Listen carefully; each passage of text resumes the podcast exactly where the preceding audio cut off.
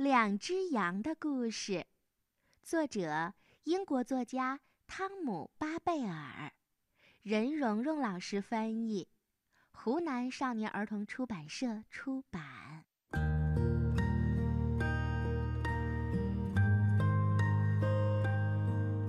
农民科尔，单身一个人住在大草原当中的一个大农场里。跟他作伴的，就是一只羊。这只羊呀，叫莫特尔。每天早晨，农民科尔挤过羊奶之后，就把他的羊放进卷心菜地里。他的农场旁边又是一个大农场，这个农场里住着农民琼斯。琼斯也是单身一个人。同样也只有一只羊和他作伴，这只羊叫穆里尔。每天早晨，农民琼斯挤过了羊奶之后，就把他的羊放到萝卜地里。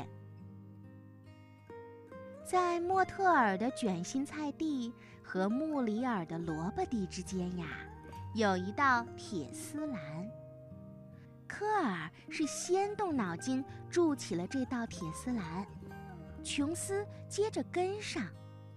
他俩都想，这可是唯一的办法，可以防止对方那只馋嘴的羊来吃我种的东西。这两个农民心里都这么想。本来也可能就此太平无事。可是有一件事是他俩都没有想到的，那就是能吃到卷心菜的小羊莫特尔爱吃萝卜，能吃到萝卜的穆里尔呢，爱吃卷心菜。大家必须知道，什么也阻挡不住羊的胃口。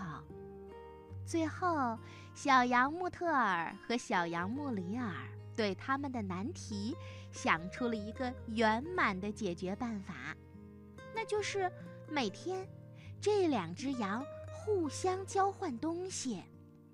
穆特尔会把几个卷心菜从铁丝栏下面推过去给穆里尔，穆里尔呢也把几个萝卜从铁丝栏下面推过来给莫特尔。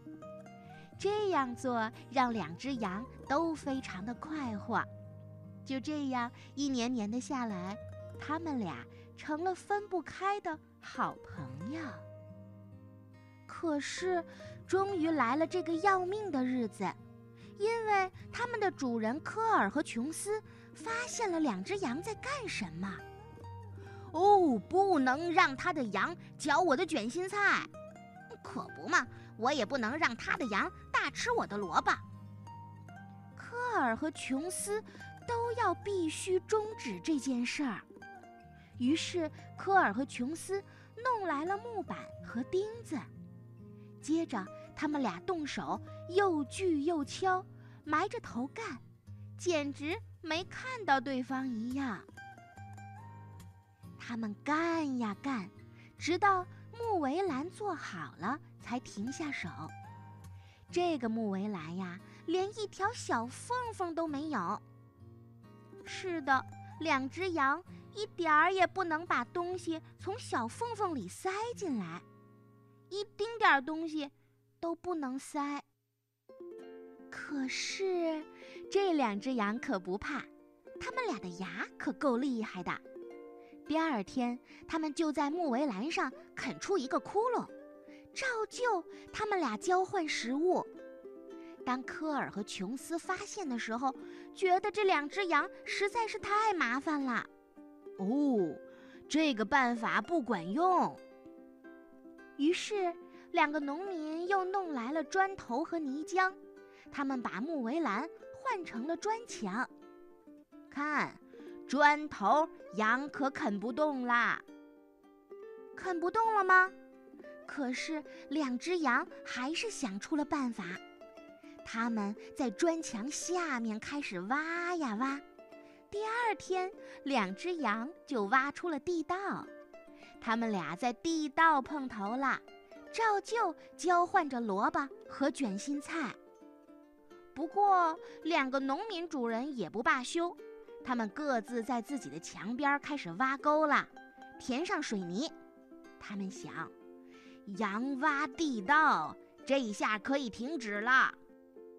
哦，是停止了，但只是暂时的。不用说，抛东西这两只羊是很拿手的。于是，莫特尔和穆里尔这两只羊开始把萝卜和卷心菜，你抛给我，我抛给你。吃的不成问题了，可是两只羊都很想念往日他们可以在围栏边上亲切的交谈，而这个时候，科尔和琼斯把砖墙不断不断的。加高了起来。哦，加高了就不能再抛了吗？你要知道，羊可是很会爬高的。可是两个主人也不罢休，科尔和琼斯把砖墙继续的加高，加高。两只小羊毫不示弱，他们俩可会撑杆跳哦，真的。他们可以跳过去，于是科尔和琼斯没有别的办法啦，只好把砖墙再度的加高，并且又在砖墙顶上安上了一圈圈的铁丝。他俩想，这样他们的小把戏就玩不成啦。是啊，墙太高了，铁丝也拦住了，两只羊。真的不能再交流了。于是，新的问题来了：莫特尔干脆不吃东西了，他一直望着围栏，咩咩的惨叫。墙角边同样传来了微弱的咩咩叫声来回答他，因为穆里尔的日子跟他一样的难过了。怎么办？两只羊都好像生病了。科尔和琼斯担心极了。两位主人试过给他们吃各种各样的东西，比如青豆汤，比如最好的去皮胡萝卜用草帽盛着，甚至萝卜拼卷心菜。可是莫特尔和穆里尔一口也不吃。就这样，两只羊都瘦得皮包骨头了。两位主人再也想不出好办法了。最后，他们只好请来了兽医。兽医对他们两个说的话是一模一样的。他们两个一夜都没睡。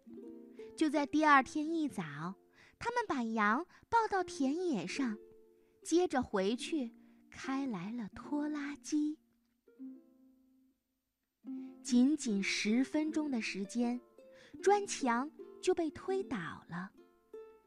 农民科尔和琼斯在废墟上，你看看我，我看看你，见面不扭转头，这还是第一次呢。他们俩还不好意思的相互招了招手。